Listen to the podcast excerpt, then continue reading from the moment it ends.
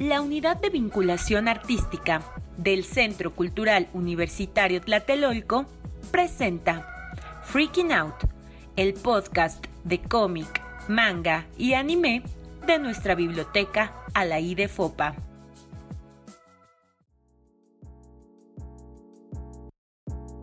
¿Qué onda? Nosotras somos Angie, Ivana y Aurea, y el friqueo es nuestro estado natural. Y estamos de vuelta con dos noticias. La primera es que nuestra querida cita ha concluido con su periodo de servicio con nosotras y ya no estará en todas nuestras transmisiones, aunque puede venir como invitada, ¿no? Pero bueno, te extrañaremos mucho, cita. Mucho. Pero como este es un espacio en constante renovación, también le damos la bienvenida a nuestro nuevo miembro familiar, Gis, que naturalmente es una friki total. Hola, Gis. Hola. Cuenta, Gis, de dónde vienes, qué series te gustan, qué historias te gustan. Y pues a ver, nada más para que el público te conozca. Soy Gis, me gusta mucho cualquier anime romántico, me encantan los otomés, me gustan mucho las caricaturas y hago dibujitos. ¡Eh! buenísimo, buenísimo. De hecho, justamente esperemos que pronto puedan conocer el trabajo de Gis también por acá. Nos dará muchísimo, muchísimo gusto escucharnos. Y pues eso, ahora Angie nos tiene una segunda noticia. Y bueno, la segunda noticia es que hoy venimos a hablarles sobre personajes con arcos de redención y por qué creemos que estos personajes que se presentan como malos o problemáticos, pues al final del día se ganan nuestro corazón. Entonces siento que todos tenemos como ese tipo de personajes, ¿no? Que son malos y que a veces piensas, no sé si está bien que ame tanto este personaje o por qué me gusta, ¿no? Y a veces sí hay como que tener ese ojito crítico, creo yo, de... Ajá, pues hay veces en las que dices, ay no, como que no me gusta este personaje porque es malo, porque cae gordo o, o así, pero también creo que hay personajes que están hechos como para entender su trasfondo, ¿no? Para crear empatía y a pesar de que no justifiquemos sus actos, como que nos hacen reflexionar sobre muchas cosas muy complejas que pues no reflexionaríamos si todos los personajes fueran perfectos, si no tuvieran traumas y no atravesaran por situaciones difíciles, ¿no?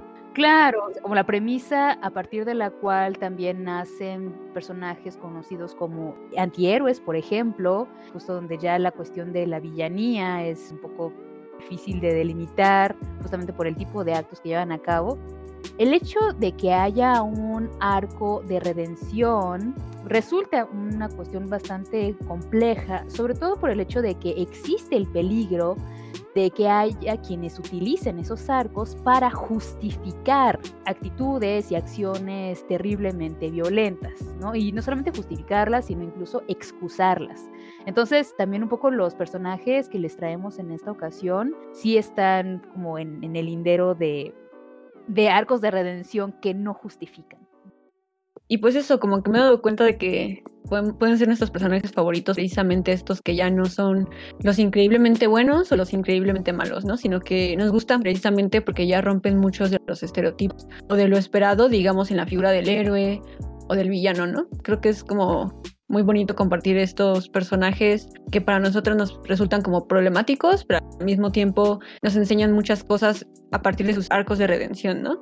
Entonces yo les vengo a hablar de la maravillosa serie de Shira y las princesas del poder, que si no la han visto, pues está en Netflix y fue hecha por Noel Stevenson, que incluso ganó como el premio Eisner porque ha hecho bastante de cómic y novelas gráficas, entonces sí tienen como mucho trabajo por detrás. Y esta serie, que fue producida por DreamWorks, eh, pues sí tiene como bastante trama detrás, ¿no? De la idea de renovar esta historia y de hacerla como más contemporánea de algún modo. Yo la vi así sin contexto, ¿no? Entonces me sorprendió bastante que toda la historia sí tuviera como bastante profundidad, creo yo. También hay que decir que vamos a hacer bastantes spoilers, aunque trataremos de, de dejarlo bueno, ¿no? Dejarlo buenardo aquí para que lo vean, para que lo disfruten. Porque creo que aunque te cuenten qué pasa, pues lo más chido es ver cómo sucede en realidad. Pero pues aparte del resumen, les vamos a, contar un poco de cómo sucede que estos personajes se transforman, ¿no? Entonces son cosas muy importantes. Si no han visto esta serie, les doy como un mini resumen. Trata de cómo Adora de algún modo se convierte en Shira o una princesa del poder que tiene que ayudar, digamos, a salvaguardar la magia de su mundo la, historia inicia con que comprendamos que Catra y Adora son amigas desde niñas, ¿no? Y que son criadas por el ejército de la Horda, que maneja Hordak. Entonces, de algún modo ellas crecen como bajo esta ideología de estar en contra de la magia, ¿no? De que hay que controlarla, hay que gobernarla, y que en cierto modo pues hacen cosas buenas, ¿no? Porque la magia resulta peligrosa hasta el momento en que Adora se encuentra con la espada que le revelaría el destino de como Shira, ¿no? Y que también la acercaría como muy obra del destino, pues a las personas que le ayudarían a comprender cómo es el mundo de verdad de la magia y a las demás princesas como gobernantes, como son, ¿no? Que realmente no es como que sean unas villanas como se las pintaron, ¿no? Entonces, pues Adora tiene una crisis de existencial y a partir de ese momento en el que se replantea toda su vida, cómo la ha manejado, pues decide en cierto modo como ese cambio de bando, ¿no? Esta situación como que es muy conflictiva para Catra, porque lo que sabemos es que tanto Catra y Adora fueron criadas por otra figura como de autoridad que se llama Shadow Weaver, que es como una, una villana muy evidente, a la que puedes ver que las dos le tienen como mucho respeto y mucho miedo, ¿no? Entonces es como su primer cuidadora, pero siempre vemos que tiene como mucha predilección por Adora porque sabe que es especial, ¿no? Siempre ves a Catra creciendo bajo la sombra de Adora o siendo tratada como, digamos, la hija menos favorita.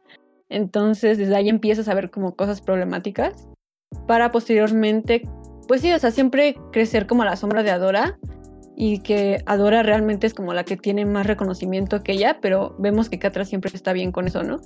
Su idea es como que mientras las dos estén juntas, pueden hacer lo que sea, ¿no? Entonces cuando Adora obviamente dice, vaya, pues la vida no es como lo pensé y, trata de cambiar el rumbo de todas sus acciones y todos sus planes, pues Catra como que se siente traicionada, ¿no? Pues a pesar de que Adora la invita a irse con ella y cambiar como esta postura, Catra no está dispuesta como a negociar todo lo que había querido para ambas, ¿no? Entonces desarrolla como todo este gran complejo de abandono, donde lo que cambia en ella es que ya no está dispuesta como a ser amenazada o sentirse menos por cómo es tratada tanto por Shadow Weaver como por Hordak, ¿no? Que son como las figuras más grandes de autoridad. Es muy interesante porque lo que vemos como en estas cinco temporadas, me parece, es a Catra, digamos, escalando esta pirámide del poder, de usar las mismas tácticas, ¿no? Como de de ser abusivos, de violentar a los demás, ¿no? De jerarquizar a las personas debajo de ti para que te obedezcan. Y así en cierto modo como que te hace pensar sobre esta cuestión de que la casa del amo no puede desmontarse con las mismas herramientas del amo, ¿no? Es como ir en contra de ellos, pero convertirte en ellos al mismo tiempo. Entonces, a pesar de que vemos a Catra, digamos, volviéndose este personaje pues bastante malo y cada vez más pues sí, o sea, como de que no hay vuelta atrás, ¿no? O sea, cuando tú estás viendo, realmente vas perdiendo la esperanza de que sea un personaje que pueda cambiar de rumbo. Y también está bien, ¿no? O sea, porque ves que Adora le perdona muchas cosas, de algún modo como que ves a Adora como este clásico personaje eh, un poco cliché, ¿no? Como Steven Universe, que tiene demasiada empatía por las personas, ¿no? Realmente puede ponerse por debajo de una persona para ayudarla, ¿no? O sea, como que tenga que sacrificar partes de sí para ayudarla, para darle oportunidad, ¿no? Entonces realmente como que vemos a Catra constantemente retando qué tantas oportunidades le puede dar a Dora para cambiar, ¿no? Entonces es como algo muy conflictivo hasta que se acaba de algún modo. Pero lo que vemos también es que Catra, siendo como este personaje como muy violento, que va ganando poder, pero que tampoco logra estar feliz, ¿no? Y eso es como algo que vamos viendo de manera constante, no solo como esta herida personal con Adora, y darse cuenta de que el poder como que no va a ser feliz precisamente porque no significa que vaya a cerrar esas heridas que siguen abiertas, ¿no? Sino que sigue abriéndolas porque a reproducir como todas estas violencias con quienes la rodean, pues va perdiendo a todas las personas que pudieron ser sus amigas, ¿no? Entonces como si ella misma reiniciara en sí misma este ciclo de perder a las personas y de que las personas te dejan y las personas te dejan, ¿no? Entonces cada vez está menos en control de sus circunstancias y creo que eso es como algo muy profundo de ver. Y de igual modo como que en las últimas temporadas vemos a un villano mayor que te hace pensar que siempre puede venir alguien o algo mayor que tú que te va a subordinar de todas formas, ¿no? Que intente ser como la persona en control mientras violentas, ¿no? Y creo que al final la idea de como un personaje que ha sido abusivo, violento, que ha reproducido muchas violencias puede hacerse mágicamente bueno. No sucede así, aunque creo que sí dejaron como mucha parte de redención hasta la última temporada y no tendría que suceder tan rápido. Sí creo que la parte en la que Catra se redime como personaje es muy bonita porque no espera obtener nada a cambio. La parte en la que Catras decide como hacer algo bueno es precisamente como porque no tiene nada que obtener, ¿no? Y aunque pide perdón a Dora por todas las cosas que le hizo, en cierto modo, como que es un personaje que sus actos de reparación no están subordinados a recibir el perdón de las personas a las que dañó, ¿no? Simplemente como que sabe qué es lo que siente que debería hacer y toma conciencia de eso cuando se da cuenta de que Dora nunca la abandonó, de que también como que tiene mucho que ver en el lugar de donde viene, ¿no? O sea, en algún punto tiene que volver a reencontrarse el personaje abusivo que las crió y las dos no la justifican. Realmente podríamos decir que las dos han estado como en situaciones de abuso desde que crecieron y que las dos en cierto modo eran como su ancla para lidiar con ello. Pero creo que lo importante de Catra también es que también le enseña muchas cosas a Dora Adora es este personaje que sí encarna como la idea de la heroína o del héroe, ¿no? La manera en que subvierte en esta idea de que un héroe es como esta persona que se tiene que sacrificar por los demás. Catra también le enseña que también merece amor, ¿no? Entonces, pues está muy bonito eso porque no justifican que haya un personaje que se tenga que sacrificar por los demás, sino que también merece todo el amor del mundo, ¿no? Entonces, realmente Catra no, la idea de que la veas conflictuada, y sufriendo y no complacida de su poder realmente veas que pues no es una persona que inherentemente disfruta hacer sufrir, ¿no? Ni que tampoco, pues que ella misma va dándose cuenta de que no la hace sentir satisfecha por un motivo y, y descubriendo como las heridas que están detrás para poder atenderlas, ¿no? Igual el proceso de ganarse a las personas en cierto modo, pues no es gratuito, ¿no? O sea, hay, hay algunas personas a las que nunca les va a caer bien y eso está bien, ¿no? Claro. Hay otras con las que sí tiene que reparar cosas y tal, al menos como para que la toleren, no confíen en ella, pero pues al final es eso, o sea, como que no tiene que caerle bien a todos, ni nadie le debe eso, ¿no? Entonces es muy interesante cómo en cierto modo se gana, digamos, ese lugar como un personaje que puede ayudar a salvar al mundo al final, a pesar de que ella haya contribuido a que cayera en manos de, alguien todavía peor que ella, ¿no? Pero pues en cierto modo existe este trabajo de reparación, ¿no? Y de, y de luchar por lo que crees que es correcto, pero pues siento que es una serie que sí habla de este personaje que creció como en muchos ciclos de abuso, porque primero tuvo que derrocar a este personaje que la violentaba y luego a este otro, y al final es como que nunca acaba, entonces es como que tienes que dejar de pensar que se trata como de vencer a tus abusadores, pero convertirte en ellos al mismo tiempo en el proceso. Y se trata más bien como de romper esos ciclos, ¿no? Y esas violencias. Entonces, para mí es un personaje como que es esto muy chido. Y la serie también, ¿no? O sea, hay muchos memes o bromas sobre cómo en Shira básicamente el mundo se salvó gracias al lesbianismo. Entonces, está bien chido como es ese canon, ¿no? Está súper chido porque además, o sea, yo no he visto la serie es que además también yo tengo una dificultad ahí con revisitar historias que fueron muy populares en los ochentas. O sea, yo nunca fui muy fan de, de He-Man y demás, y entonces, bueno, o sea, como que tampoco tengo muchos motivos en general para conocerla. Pero, eh, pues ahora que te escucho, suena súper, súper chido. Y creo que una de las cosas que me llama la atención es el hecho de que, o sea, un poco lo que ya mencionaste, ¿no? Ah, esta idea de la reparación y es que además algo, algo bien interesante con la idea de los arcos de redención es que pareciera es que alguien que hizo algo malo puede lavar como sus pecados y volverse una persona buena, ¿no?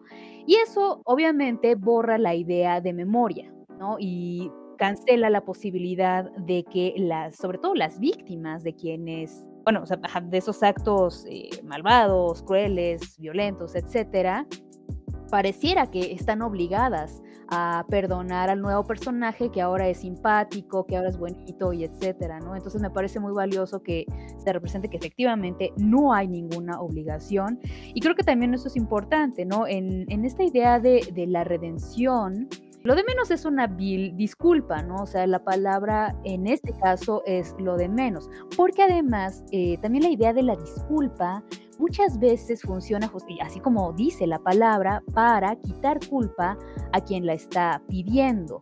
En realidad tiene que ver con un proceso de autosatisfacción, de autolimpieza, etcétera, pero no tiene a priori el, el concepto de la reparación.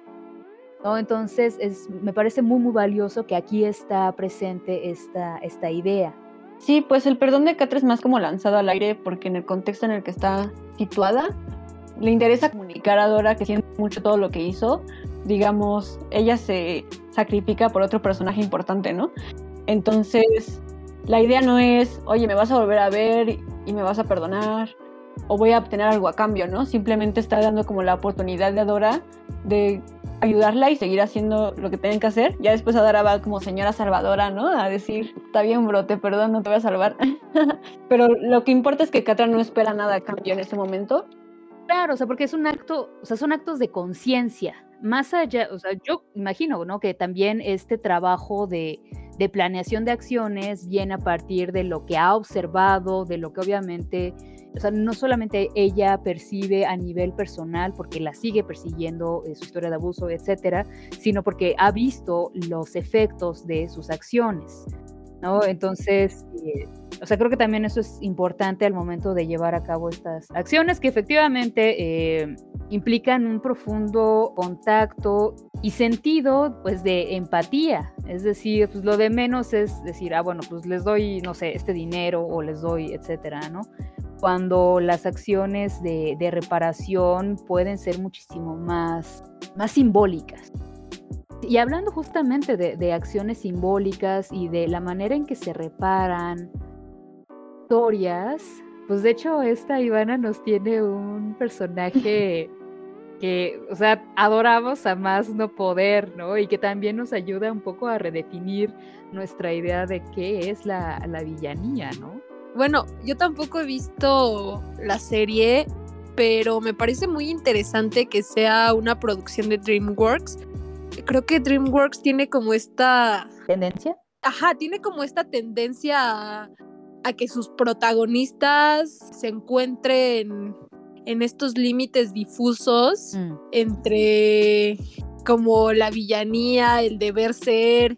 Creo que son personajes que se revelan de alguna manera a los condicionamientos sociales o a esta imposición de destino que circunda sus vidas y, sus personalidades, ¿no? O sea, desde Shrek, ¿no? Claro. Que rompe con, con todos estos paradigmas que se le imponen, ¿no? O sea, trasciende totalmente lo que le dijeron que estaba destinado, eh, a ser y a hacer. Y, también, no sé, por ejemplo, Lenny, ¿no? Del espantatiburones, es, es un tiburón y está totalmente fuera del estereotipo de maldad, ¿no? Sí, claro. O el mapachito de vecinos invasores, que pues es también un, se dice, un embaucador. Sí, totalmente, ¿no? Y el personaje del que yo les quiero hablar aquí, que lo amo con todo mi corazón, es mi crush supremo. bueno, es Megamente. A mí esta historia me encanta, sobre todo porque creo que tiene este tinte ligero, cómico para abordar una situación tan compleja o tan dura que es cosas como el bullying, el no poder trascender tu vida o lo que quisieras hacer estas situaciones que para el personaje se perciben como fuera de su control. ¿Cómo comienza Megamente, no? E, está ahí cayendo y comienza hablando del destino. Esta parte en donde toda su vida ya estaba dada. O eso es lo que le habían hecho creer a él, ¿no? Porque justamente él dice, ¿no? El final de mi vida comenzó en el principio, ¿no? Es como no tenía de otra, o parecía que no tenía de otra. Su vida comienza siendo una vida rota mm. y a los ocho meses es separado de sus padres y él todo lo asume, ¿no? Y lo cuenta como, pues así tenía que ser, ¿no? Qué patético, ¿qué hacía los ocho meses todavía con mis papás, ¿no? como estas cosas que yo creo que simplemente se llegan a asumir. A, mí me encanta esta parte, en realidad, como la vida de, de, Megamente, él vive creyendo que es su destino y que no puede revelarse a él y simplemente vive como en esta constante reproducción de dinámicas, conductas, planes que estén como acorde a lo que él piensa que es para lo que sirve o para lo que es bueno o para lo que nació. Pues su padre le dice, ¿no? Estás destinado a la grandeza, pero pues en ese momento se cierra la capsulita Mm. y él no escucha a qué está destinado, ¿no? Y cuando sigue como la trayectoria, pues aparece Metroman ahí a golpear su capsulita y a desviarlo de un destino que pudo haber sido muy distinto. Y yo creo que Megamente es como este sujeto que vive llenando su vida ante la crisis de realmente nunca comprender si ese era su destino, ¿no? Cuando es pequeño, no hay maldad, ¿no? Como intrínseca o innata en él. Es un personaje agradable, muy carismático, con mucha necesidad de conexión con los otros realmente. Mm. En realidad lo que lo lleva a autonombrarse, ¿no? Dueño y rey de toda la villanía. Sí. Es esta parte de necesitar conectar, de sentirse útil, de sentir que tiene un papel y un lugar en este mundo, ¿no? Que no es una pieza sobrante. Por ejemplo, ¿no? O sea, él trata como de replicar de maneras alternativas las cosas que hace Metroman, las cosas por las que los niños y las personas quieren a Metroman Mm. pero está como restringido y encadenado y encapsulado en pues estos mundos de malos y buenos, villanos y héroes, ¿no? En el que pues Metroman es perfecto. Todos sus poderes les son dados, ¿no? Vuela, es encantador, es supuestamente guapo, ¿no? A mí no me lo parece, pero bueno. Y todo ya está en él, ¿no? No, realmente no hay un esfuerzo. En cambio, Megamente, su don es su mente, su inteligencia, pero la inteligencia no es algo que esté acabado, no es un don que no haya que trabajar, ¿no? En La inteligencia creo que es un don muy potente, pero que requiere un constante trabajo, un constante esfuerzo, ¿no? Entonces, Metroman simplemente se dedica a ser, a existir, a ser él, mientras Megamente todo el tiempo tiene que estar trabajando para estar a la altura, ¿no?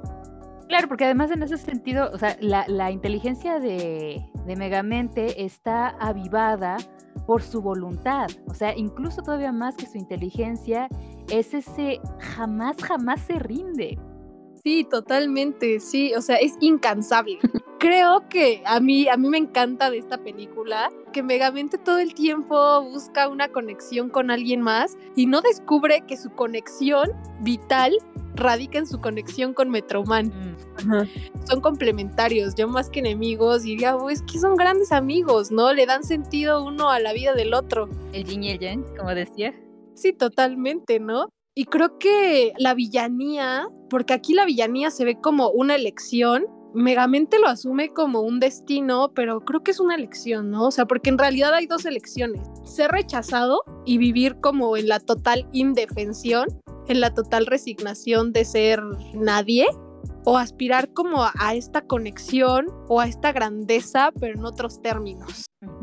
Como si no puedo ser grandioso a través de mi bondad, porque alguien más ya ocupó ese lugar y pareciera que no hay espacio para otro, pues voy a ser grande en mis propios términos, ¿no? Entonces creo que aquí hay una cierta libertad, ¿no? Que de hecho se ve como en esta parte de que Metroman está en la total depresión, de no poder renunciar a esta imposición cerrada de ser el salvador eterno, Mientras que digamos que la villanía le permite como un poco más de movilidad y libertad a Megamente, ¿no? Lo irónico es que a él le pesa eso. Le pesa que la gente no espere cosas buenas de él. Que la gente no espere que pueda ser algo grandioso. Siempre pierde, ¿no? O sea, Metroman siempre gana, eh, eh, todo el mundo lo adula, ¿no? Y Megamente siempre vive en el casi. Algunas peleas, algunas batallas Sí. casi las gané pero radica como en esta ambición de obtener lo que tiene el otro, pero al mismo tiempo la imposibilidad de obtenerlo porque soy otro, ¿no? No sé si Megamente tiene como un arco de redención, pero creo que tiene un arco de reivindicación de su Mm. propia identidad, porque Megamente no renuncia a la villanía. Claro. la asume con mucho más fervor y con fuerza. Creo que el papel realmente aquí de, de Megamente no es como pasar de ser malo a ser bueno, porque ni siquiera es malo. ¿no? Creo que también pone mucho en crisis esta cuestión de la villanía y la maldad, o sea, creo que son conceptos distintos. Sí. Digamos, la maldad se podría asumir como algo intrínseco, ¿no? A, a tu carácter, a tu personalidad, mientras que la villanía es un hacer, un hacer constante que se elige. La verdad es que también las películas de DreamWorks suelen tener un tono de crítica de clase social. Metroman creció en el privilegio absoluto, mientras que en el caso de Megamente crece en medio de sujetos considerados, estigmatizados como lo peor de la sociedad. Pero está bien interesante cómo eh, supuestos maleantes crían a un niño, ¿no? Que además es totalmente diferente. Es bien interesante también cómo es que se, se establece la maldad en términos actuales, ¿no? A partir sobre todo de lo que vive Roxanne.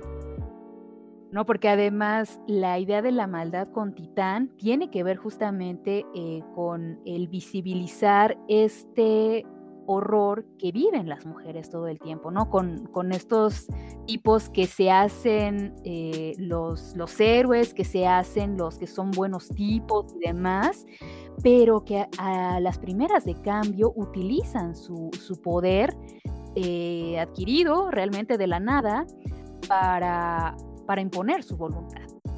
¿no? Entonces, o sea, el hecho de que eh, Titán estuviera perfectamente dispuesto a, hacer cosas que le parecen aberrantes a Megamente, pues también habla de, o sea, cómo está codificada la idea de la maldad y de la villanía. O sea, la única diferencia con Titán es que, eh, o sea, cuando era Hal, no tenía poder. Cuando se vuelve Titán, lo es, pero es exactamente el mismo tipo, el mismo sujeto. ¿No? cuyas eh, características y, y, basura personal se potencian a partir del, del, del poder. ¿no? Y es algo que también este eh, Megamente, por su trayectoria, tiene perfectamente bajo control. Porque como reconoce que siempre hay alguien más fuerte, alguien más inteligente, alguien más, sabe perfectamente cuáles son sus límites. Uh -huh. ¿no? Y creo que eso también es bellísimo de, de Megamente. Sí, totalmente. O sea, creo que creo que también uno de los poderes de Megamente es su autoconocimiento. Eso, ajá. Se conoce muy bien, muy bien, o sea, y porque aparte el principal privilegio que no debería ser un privilegio, pero que le fue negada fue la libertad, ¿no? Fue crecer en libertad. -huh. Porque realmente es esto, ¿no? O sea, ¿cuál, ¿cuál era su culpabilidad? Ninguna. Simplemente como haber caído, ¿no? En, en, el lugar equivocado. En el momento equivocado, sí, sí, sí, como sucede sí. con las personas sin privilegio en las cárceles. Sí, totalmente. El poder de Megamente consiste como en que a partir de su autoconocimiento tiene un total dominio de sus elecciones. Uh -huh. Su libre albedrío es muy consciente. Creo que pone también muy eh, sobre la mesa eh, los usos del poder, ¿no? Claro. Metroman, su poder lo usa para simplemente seguir viviendo en su privilegio, ¿no? Titán lo utiliza pues de maneras mucho más, pues no sé, socialmente reprobables, mucho más violentas, mientras que Megamente utiliza como todo su poder y toda su potencia simplemente para sentirse visto o como para tratar de dotar de sentido y significado su propia vida. Uh -huh. A mí me, me, encanta, ¿no? El, el, final, esta total aceptación de su villanía, porque creo que lo asume simplemente como un papel, como no voy a cambiar la sociedad ni la manera en la que codifican los roles. Es como, pues ya, o sea, por las condiciones en las que crecí, en las que tuve la mala fortuna, ¿no? De, de caer. Uh -huh. La sociedad me limita, me condiciona a cumplir ciertas funciones y lo voy a hacer, pero lo voy a hacer a lo grande y lo voy a disfrutar, ¿no? O sea, como en la medida de lo posible y lo voy a hacer a mi manera. O sea, creo que Megamente sobre todo es como no lo sé, es un personaje genial. pa' pronto, pa' pronto. No sé, lo amo. Ajá, exacto. Ajá. Es que creo que lo chido es que te hace pensar en esa posibilidad como de apropiarte y adueñarte de tus circunstancias, ¿no? O sea, el hecho de que existan villanos y que no dejen de existir es porque igual te hacen cuestionar como la idea tradicional de qué está bien y qué está mal, ¿no? Culturalmente eso cambia y también se nos imponen binomios de bueno y malo, ¿no? Y bueno, pues ya, para cerrar aquí con todo nuestro derroche de amor hacia Megamente. Megamente, te amamos, eres el juzbando de la biblioteca La I de Foca. Existen otras dimensiones, ahí te encontraré, bebé. me, parece, me parece hermosísimo eso yo no les tengo un personaje específicamente, o sea, por supuesto que se los voy a hablar, pero también quisiera hablarles acerca de una eh, tendencia, una corriente de historias, sobre todo en formato webtoon que ya saben es este formato de origen surcoreano que se vale del infinite scrolling para poder leer de manera muchísimo más cómoda en dispositivo móvil, en teléfono, en tablet, etcétera, y que ha traído unas historias muy muy interesantes. El tipo de historias que les traigo es de las villanas de las historias y de romance. En anime, en manga, en novelas ligeras, hay un subgénero temático conocido como isekai. Y este consiste básicamente en el concepto de la transmigración. Es decir, en el viaje del alma, de la conciencia de un cuerpo en unas circunstancias específicas a otro. Normalmente esta transmigración se da por obra de Trok Kun, es decir, eh, sucede que un personaje con una vida bastante gris, monótona, aburrida o cruel es atropellado por un camión y eso provoca que su conciencia, su alma, etcétera, viaje ya sea en el pasado eh, para poder redimir su historia o que se transporte a un mundo de videojuegos o a un mundo de novelas, rosas, etcétera, ¿no? Y sucede que en muchos de estos casos, este personaje reencarna en el personaje de las villanas. Entonces es algo bien bonito porque hay una corriente donde la base es exactamente la misma. Es una chava con una historia marcada por la mediocridad o por la, insatisfacción, por, por abuso incluso también, que consume ya sea juegos ótome o novelas rosas o etcétera, y se las sabe y las conoce y bueno, son lugares muy de mucho consuelo para ella, muere y eh, reencarna como, como un personaje estas historias, pero no cualquier personaje, sino la villana. ¿Qué sucede normalmente en estos juegos o en estas novelas? Bueno, resulta que las villanas, obviamente por ser villanas, están destinadas ya sea a la muerte, al destierro y bueno, obviamente a pagar por sus crímenes, ¿no? Y aquí es interesante porque la idea de heroína en los juegos Otome, en las novelas, eh, manga shoujo, no se acuña a partir de la idea del heroísmo que nosotros conocemos típicamente, sino que la heroína es simplemente una palabra para designar a la protagonista. Este tipo de historias típicamente tienen como protagonista a chicas, pues, francamente, con personalidades absolutamente grises, no, no tienen, la verdad, a mí me resulta muy difícil encontrar eh, protagonistas de historias, otome, etcétera, con personalidad propia. Ya saben que son muy buenas, son muy inocentes, y de ella simplemente estornuda y ya 10 vatos se enamoraron de ella. Y además, vatos con personalidades completamente diferentes, ya saben, todos son súper guapos, o sea, como sucede en un reverse harem, es decir, estas historias donde hay un una protagonista eh, mujer con diferentes intereses románticos, eróticos, eh, varones, ¿no? Entonces, bueno, así es más o menos el, el contexto. Y hay varias historias, miren, aquí por ejemplo tengo varios títulos. Tengo aquí, por ejemplo, la villana es una marioneta de Hanji Dim, es de origen coreano. Parece que he caído en, en el mundo de un juego de reverse harem de Inu, también de origen coreano. Me he convertido en la emperatriz villana de una novela. También tengo La bruja malvada planea sobrevivir. Este título también es como muy, muy intenso. Me convertiré en la villana que irá a los anales de la historia. También está súper chido porque hay, hay una conciencia perfectamente de quiero ser la mejor villana del mundo. Y la historia que más, más me ha fascinado hasta el momento es Beware of the Villainess. Cuídense de la villana. Tiene tres autores. Eh, bueno, y aquí uso la E como de manera inclusiva. Berry, Blue Cana y Soda Ice. El personaje principal es Melissa. Es una, pues sí, una jovencita caprichosa, privilegiada, que no tiene ningún problema en obligar a otros a hacer su voluntad. Y bueno, en esta historia, la heroína es una jovencita con dones mágicos, pues también muy hermosa, eh, rubia, con ojos azules y toda la cosa, ¿no? Y Melissa, la, la villana, es de cabello eh, café, eh, con ojos amarillos, y bueno, ya saben cómo está, como aura, ¿no? De, privilegiada, ¿no?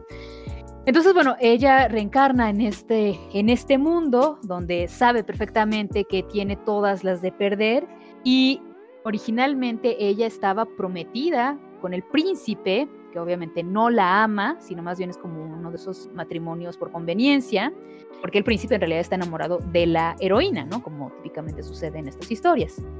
Y entonces dice, a ver, este drama no es para mí, me están tratando como basura, no voy a aceptar esto. Y, o sea, ok, va, ya quieres tú romper este, matrimonio, adelante, ¿no? Por favor. Y los otros personajes reconocen esta, este cambio de, carácter, de actitudes y demás. Y bueno, al principio se descolocan, pero bueno, poco a poco pues se van de alguna manera eh, adaptando. Y lo que va haciendo Melissa es súper chido porque, bueno, o sea, es consciente, ¿no? De, las fregaderas que había hecho su personaje por su egoísmo, por sus berrinches, etcétera, y entonces, bueno, trata de repararlos en, en lo posible, sobre todo porque sabe que su personaje, si sigue por el mismo camino, es, ya no me acuerdo si estaba destinado a, creo que está destinado al, al, destierro. Quiere hacer, hacer otra historia totalmente, ¿no? Y está bien hermoso porque va conociendo ya como de primera mano a los intereses románticos de la heroína, porque en, primer lugar también, o sea, conoce a la heroína y la ve así, es que pues, es una chava súper chida. O sea, y más bien se da cuenta de que ella está siendo acosada por todos estos vatos. Y entonces justo reconoce, este güey es un, es un megalómano eh, que cree que tiene derecho a todo por ser el príncipe, por estar súper guapo y se vaya al diablo, ¿no? Otro de los pretendientes es su propio hermano, de ella, de, de Melissa. Y pues él se la pasa acosándola y observándola a la distancia. Y, y otro tipo es un como hombre lobo, es de esos que son súper rudos y como que quieren las cosas a la fuerza. Y luego hay otro que es un como mercante, no sé, o sea, alguien que es también como muy calculador y todo lo consigue con dinero y así de, güey, todos estos son unos fulanos, son basura, no, no, no. Y se toma como de alguna manera a misión personal el alejar a esos vatos de la heroína. Oye, así de, güey, déjenla respirar, déjenla que ella decida. Y, o sea, eso también está perfectamente claro y además hace muchos chistes súper bonitos y así, haciendo caras y pitorreándose de, de estos lugares comunes de, de supuesto galanteo de los juegos Otome y así de, ay, no, qué ridículo eres, güey, ya muérete, ¿no? Hay momentos en que ellos incluso empiezan a verla como un rival. De alguna manera se hace presente esta dinámica de ambigüedad sexual que, por ejemplo, nos ofrece eh, La Rosa de Versalles, Lady Oscar, o también una de las grandes obras fundacionales del shoujo como lo conocemos, es que la heroína, ay, que además ahorita no me puedo acordar cómo se llama, perdón, se enamora de Melissa. O sea, porque Melissa ah, empieza a exhibir una personalidad y un comportamiento muy principesco pero no principesco como el, como el otro fulano, sino, o sea, de, auténtica gallardía, pero, además se escucha y es sensible, y, o sea, ajá, justamente como una chica príncipe, ¿no? O sea, enamora a todo mundo, ¿no? Entonces ahí también hay una idea como de qué onda con, no sé, Melissa, eh, es heterosexual, no, a lo mejor es bisexual, o a lo mejor es pansexual, o sea, no sé, es como una onda que se abre Y, llega un momento incluso en el que está cambiando tanto la historia, porque, o sea, sabe perfectamente, en tal capítulo va a pasar esto, o cuando pase esto quiere decir que lo que viene es esto, ¿no? Entonces ella obviamente trata de adelantarse a todo eso buscando vías alternativas. Y bueno, con esas acciones cambia tanto la historia que, bueno, y aquí viene el hiper spoiler, perdón, tiene que intentarse al autor de la historia. O sea, en una onda también muy de la, de la historia interminable, también en una onda muy de, la Matrix. Literalmente el autor toma al personaje de Melissa y busca intimidarlo y decirle que está está destruyendo eh, su mundo y así le ofrece, en primer lugar le ofrece meterla en otra historia donde no haga todo su, desmán. Como esta Melissa no acepta, la amenaza con destruir su personaje, con borrarlo, con etcétera. O sea, al principio sí se espanta, pero luego se da cuenta que ella ha cambiado tanto el mundo que el autor se ha visto obligado a rogarle a, un personaje que se ha salido totalmente de control. Entonces él no está en capacidad de destruirla porque la historia ya es otra. Entonces eso también está súper hermoso porque también eh, lo que hace es también de alguna manera trastocar esta idea de los destinos. ¿No? O sea, tu personaje fue escrito para ser un villano, o tu personaje fue escrito para ser una heroína, ¿no? Porque además también, por ejemplo, el caso de la heroína es que había vivido mil veces este mismo proceso de ser raptada, de ser rescatada, de ser moneda de cambio, ¿no? Para, para despertar ciertos afectos.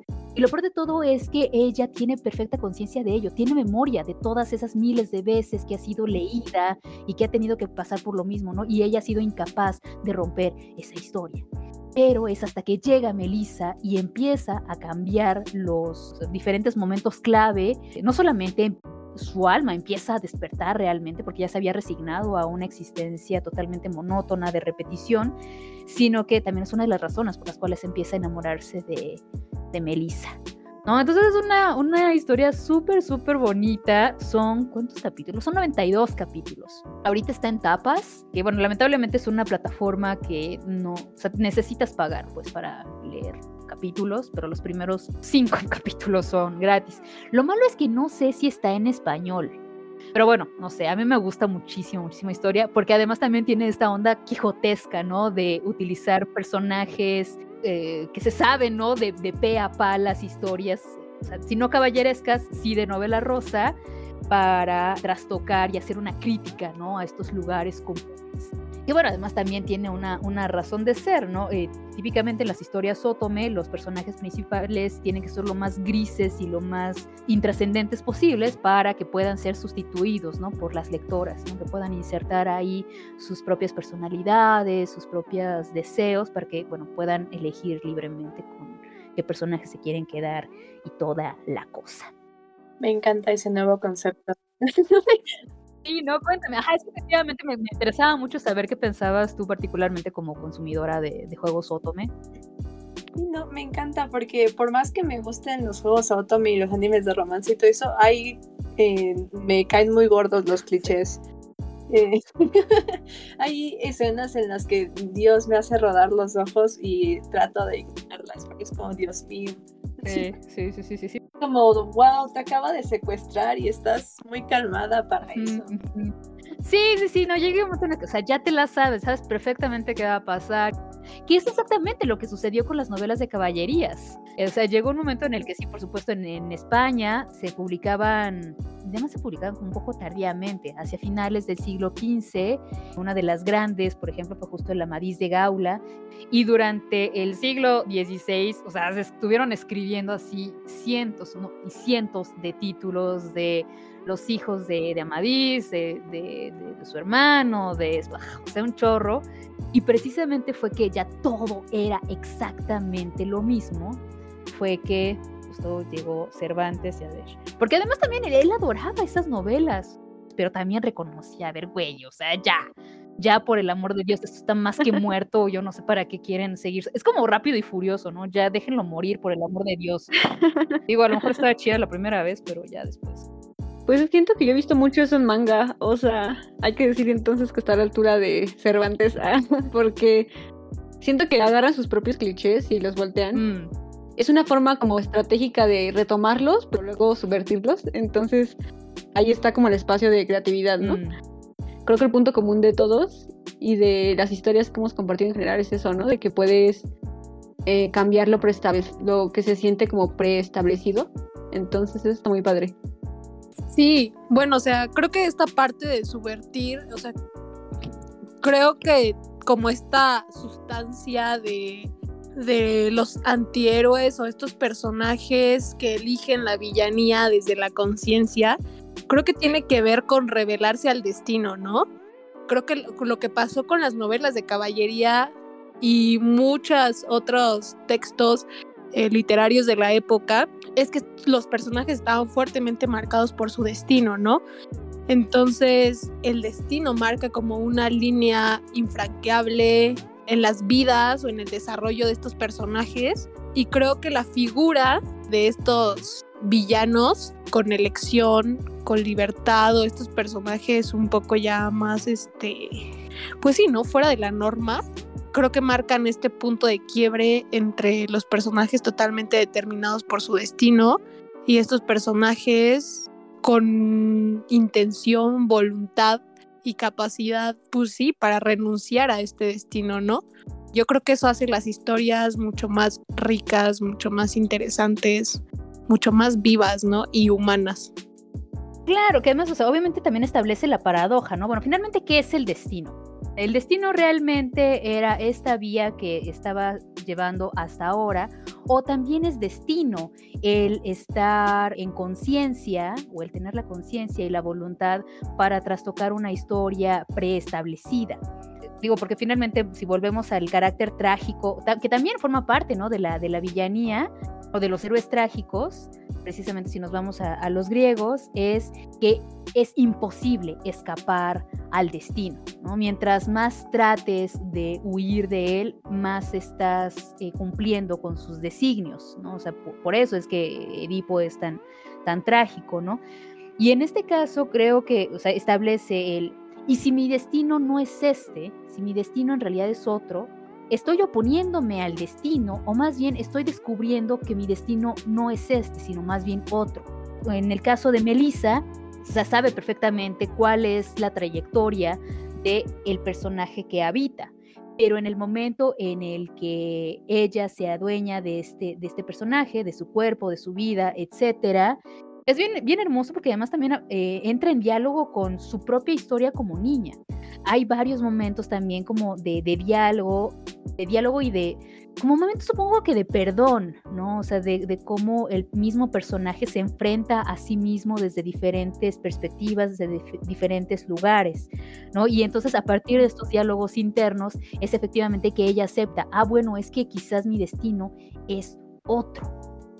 Entonces eso también está como bonito. Ahora sí que independientemente de la como orientación filosófica de, de cada quien, que bueno, ya, o sea, justamente para poder terminar eh, esta, esta ronda, pues obviamente queríamos conocer eh, la perspectiva de, de His con su propio personaje, que bueno, no sé, no sé en qué medida, a lo mejor quiero pensar que también por destino va a cerrar con broche de oro este, este viaje por personajes con sus arcos de redención. No sé, cuéntanos.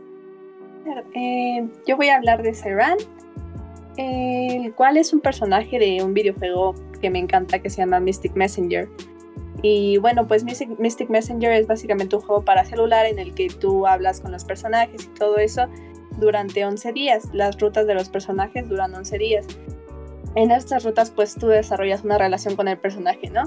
Eh, lo que se me hace muy curioso es como los personajes se enamoran de ti en 11 días sin siquiera haber visto tu cara, ¿no? Porque se supone que todo pasa mediante el teléfono. Y es, es muy curioso, ¿no? Eh, pero la ruta de Siran, que este, también es una de las rutas que más me costó sacar, porque desde que descargué el juego hasta la ruta, hasta poder iniciarla, me tomó como año y medio. Ok. Tuve que ahorrar mucho. y pues, más que nada, Siran siento que es el personaje mejor escrito de Mystic Messenger. Todos están muy bien escritos. Eso es algo que le perdono al juego, porque cae mucho en estos clichés, pero está tan bien escrito que simplemente me volteo y hago como que no lo vi. Y pues al principio de su ruta se nos presenta con Ray. Ray es un chico muy amable, amistoso, eh, que le encantan las flores, de todo lo bonito, ¿no? Uno de sus defectos es que siempre se está poniendo por debajo de las otras personas, ¿no? Eh, cuando quiere a alguien lo pone como en un, en un pedestal, el cual ni siquiera trata de alcanzar porque siente que no, no lo merece. Entonces al jugador llega para tratar de enseñarle todo lo bonito y lo bello, ¿no? Después, como al cuarto día de la ruta, a la organización a la que pertenece Ray no le gusta sus nuevas ideas, ¿no? sus ideas de que puede salir de ese lugar, de que tal vez puede ser una mejor persona y eh, lo torturan. Pero Ray prefiere literalmente desaparecer a convertirse en una persona llena de odio. Entonces es cuando sale Siren. Siren y Ray comparten el mismo cuerpo, ¿no? Tienen personalidad múltiple. Y pues Siren es lo contrario a Rey. Me encanta, me encanta mucho esto que ves como los, los, dos lados opuestos del personaje. Siren es lo contrario a Rey, es mandón, es grosero, eh, es abusivo, es de todo lo malo. Y durante la ruta, cuando aparece Siren, el jugador sufre de toda clase de abusos, ¿no? Más, no físicos, más que nada verbales, y en algún punto no te deja comer. Eh, al final de todo, el jugador como que insistentemente le enseña a Siren que no tiene por qué ser o un extremo o el otro, sino que puede ser los dos. Y Siren como que se reconcilia con sí mismo, ¿no? Entonces Rey y Siren se vuelven una persona y pues ya está, se termina el juego. Lo que no me gustó fue que la ruta de Siren pudo haber sido o más larga. Tuvieron 11 días para meterlo todo y siento que hicieron un gran trabajo para resumir todo en 11 días. Pero la ruta de Siren podría haber sido mejor si no hubiera tenido romance. Y eso es lo más, eso es lo más curioso porque Siren creo que lo que necesitaba no era como romance, sino que necesitaba de su hermano, este Siren cuando era niño. Su madre era, era muy abusiva hacia él y su hermano en todo eso, ¿no? Entonces su hermano era como su soporte emocional, recaía mucho en él y todo. Su hermano se tuvo que ir para proteger a Siren y Siren nunca supo por qué se fue, porque nadie nunca le dijo, entonces pensó que lo abandonó, ¿no? Entonces se apegó mucho más a su mamá que era abusiva, porque dijo, bueno, me abusará y todo eso, pero por lo menos ella no me dejó. Entonces tiene estos problemas de apego y todo eso. Entonces creo que lo que necesita Siren era mejorar la relación con su hermano, aprender a confiar en las otras personas, ¿no? Aprender a no ponerse por debajo de todo el mundo. Lo que no me gusta de, cómo se desenvolvió todo esto es que se le perdona muy fácil. Mm. Es como, si Siren fue abusado psicológicamente, eh, físicamente, de todo lo malo le pasó, pero fue como, ah, sí, me dejó sin comer tres días, pero ya estoy bien. ya estoy bien y te perdono. Yo creo que un arco redentorio tiene que tener, primero muestra como el problema del personaje, ¿no? En este caso se saltó a, ah, lo siento, tengo que sanar y tengo que volverme mejor persona, ¿no? Pero no pasó por el proceso de, ah, tengo que aprender que lo que hice está mal y tengo que asumir las consecuencias. Mm, sí, sí, sí. Por eso creo que si no hubiera habido romance en la historia o si hubiera sido mucho más larga, hubiera podido ser mejor. Y aparte, la autora, o sea, ella cree que está bien del arco redentorio, pero yo como fan, como fan lo critico porque quiero muchísimo a Siren y pienso que pudo haber sido mejor, ¿no? Más complejo.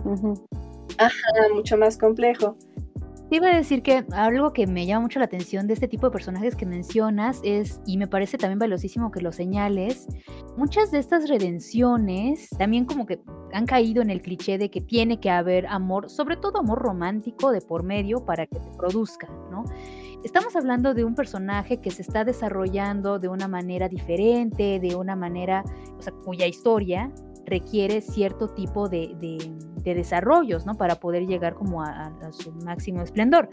Entonces el hecho de que enjareten el amor romántico como posibilidad para salvar está, está denso, ¿no? Porque también es uno de esos grandes, eh, grandes enfermedades de las historias de, de romance, de amor, que nos hacen pues romantizar la violencia y el cuidado al nivel de sacrificio, Y además también la idea de arreglarla, de salvarla, híjole, eso está, eso está pesado, eso está denso.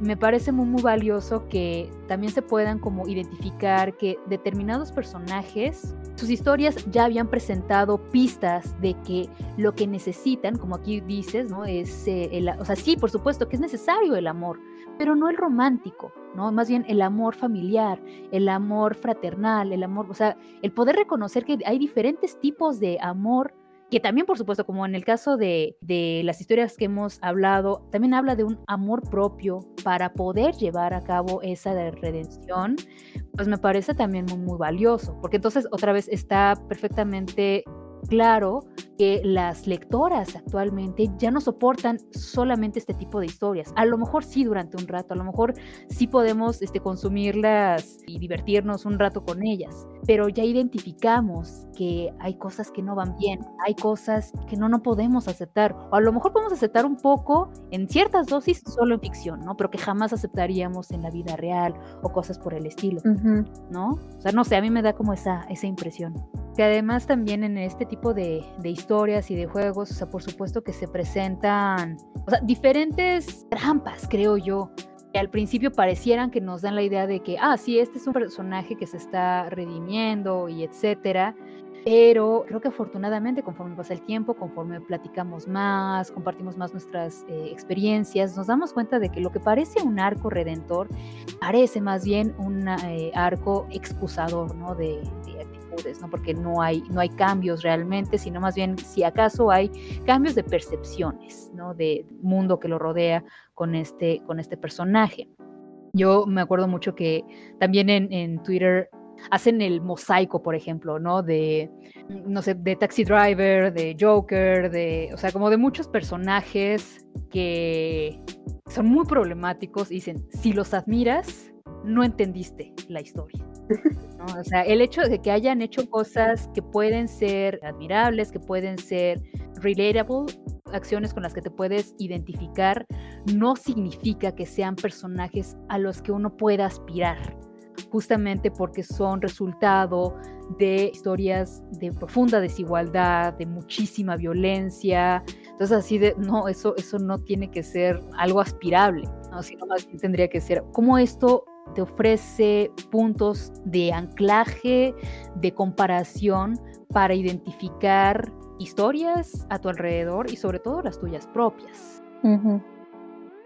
Porque justamente si, si, por ejemplo, concuerdas con Titán, híjole, quizás el villano, evidentemente, no es Titán, ¿no? Es otra persona, ¿no? Detrás de la, de la pantalla, ¿no?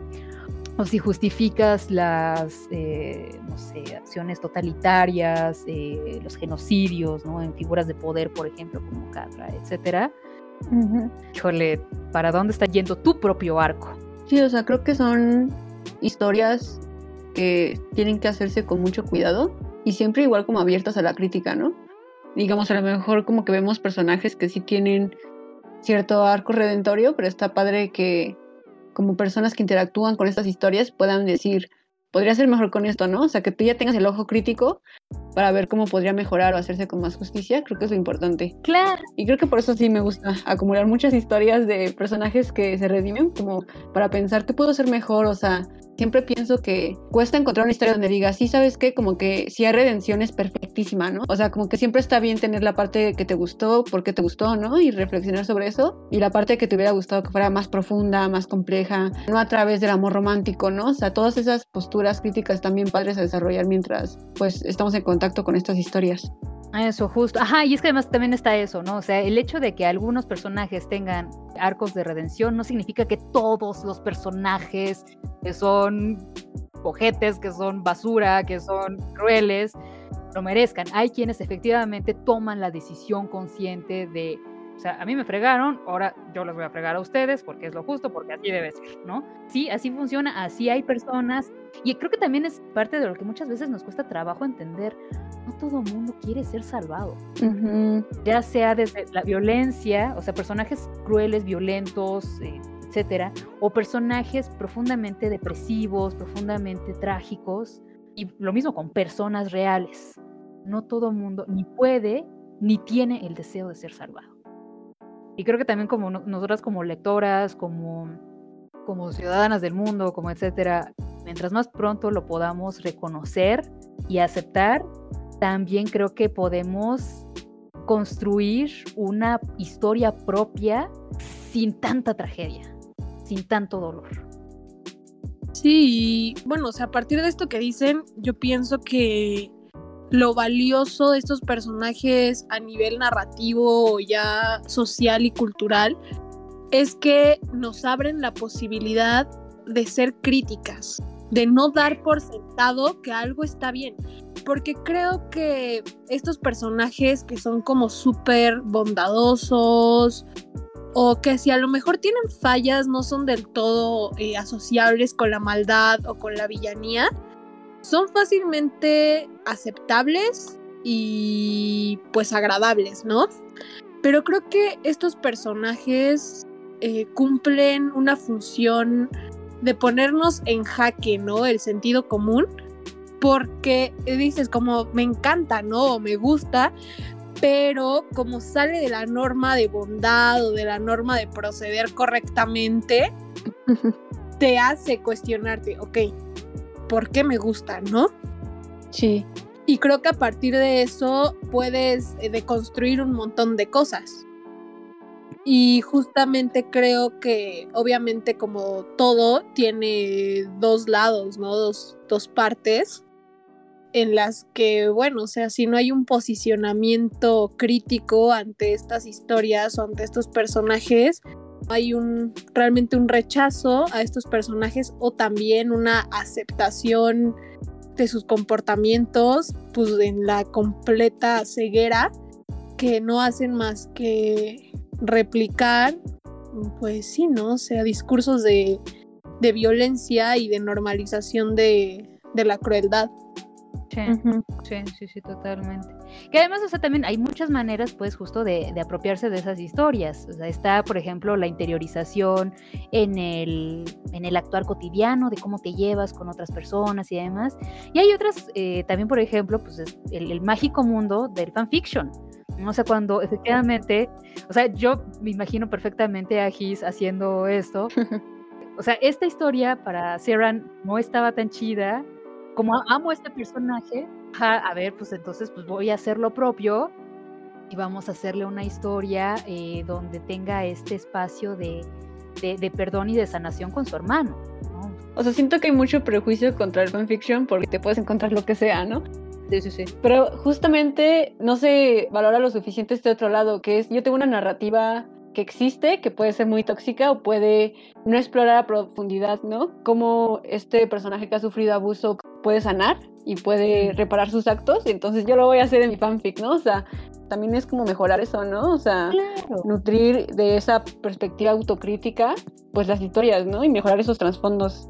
Claro, y otra vez, o sea, recordemos, la escritura, eh, la autoría de, historias no es un proceso eh, individual. Digo, por supuesto, si se queda en lo privado, pues por supuesto que lo es y, tiene sus funciones y demás, pero cuando se comparten hacia, hacia el mundo, por ejemplo, justo en las plataformas más populares de fanfiction, el crear alternativas para, para, el personaje también implica crear alternativas narrativas para otras lectoras, para otros lectores, otra vez establecer un ejemplo de, bueno, si esta persona pudo escribir una, una historia diferente, quizás yo también puedo hacerlo, ¿no? Entonces, pues estos, estas historias de, de redención, de ejemplo, pues eso, establecen otra manera de vernos nosotras mismas, a nosotros mismos, nosotras mismas.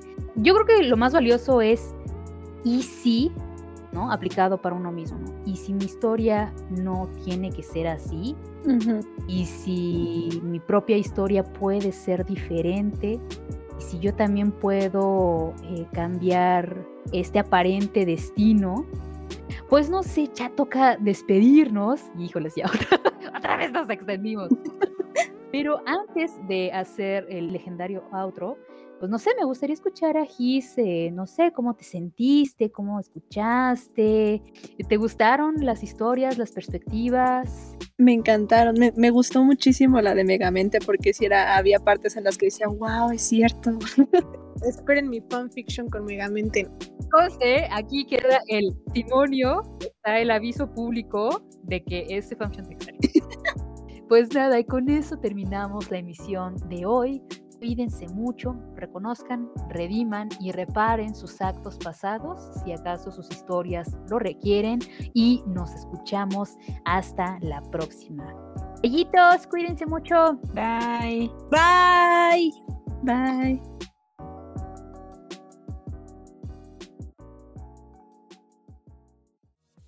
La Unidad de Vinculación Artística del Centro Cultural Universitario Tlatelolco presentó Freaking Out el podcast de cómic, manga y anime de la Biblioteca Lai de Fopa. Síguenos en nuestras redes sociales, arroba uva-ccut en Instagram, Twitter y Facebook.